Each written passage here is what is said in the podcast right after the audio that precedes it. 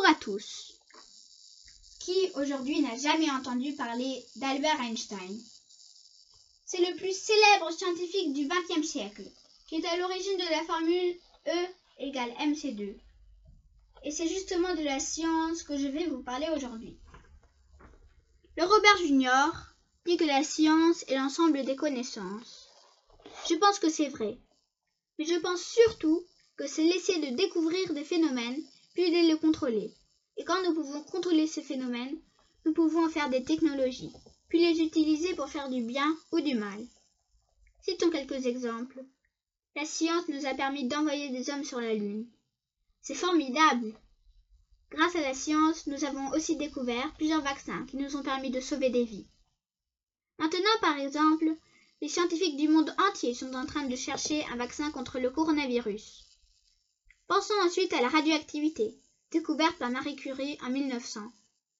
La radioactivité nous permet maintenant de voir l'intérieur de notre corps, si on a un os cassé, ou voir si on a un problème de dents.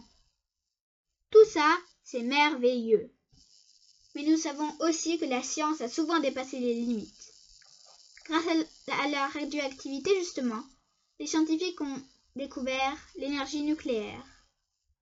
Juste avant la Deuxième Guerre mondiale, Albert Einstein fit part au président Roosevelt de la nouvelle découverte des scientifiques, l'énergie nucléaire.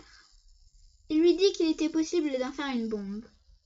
Et c'est ainsi que l'arme nucléaire fut construite. Pensez Hiroshima et Nagasaki. Ce sont les deux attaques de bombes atomiques au Japon qui ont tué des millions de personnes en 1945. Deux villes entières rayées de la carte en quelques secondes. Albert Einstein a dit la science est un outil puissant. L'usage qu'on en fait dépend de l'homme, pas de l'outil. Donc oui, les scientifiques ont créé l'arme nucléaire. Or, si elle n'avait pas été là, il ne se serait pas passé d'événements aussi horribles. Elle a rendu les hommes fous. Maintenant, pensons à autre chose. Au clonage, par exemple.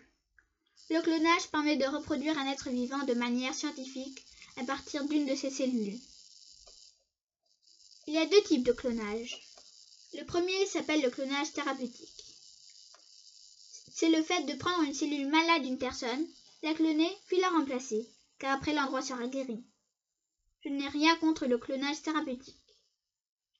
Passons maintenant au deuxième type de clonage. Le clonage reproductif. Le clonage reproductif permet de reproduire un être vivant.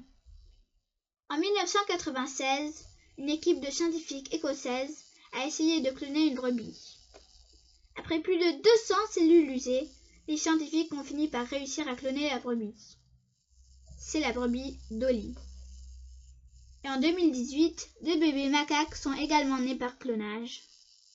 Mais imaginons qu'ils commencent avec les hommes, ce qui n'est heureusement pas encore le cas. Qu'en pensez-vous? Moi je trouve ça inadmissible de cloner, aussi bien les hommes que les animaux car il y a un vrai risque qu'ils soient traités comme des rien du tout, ou même des esclaves.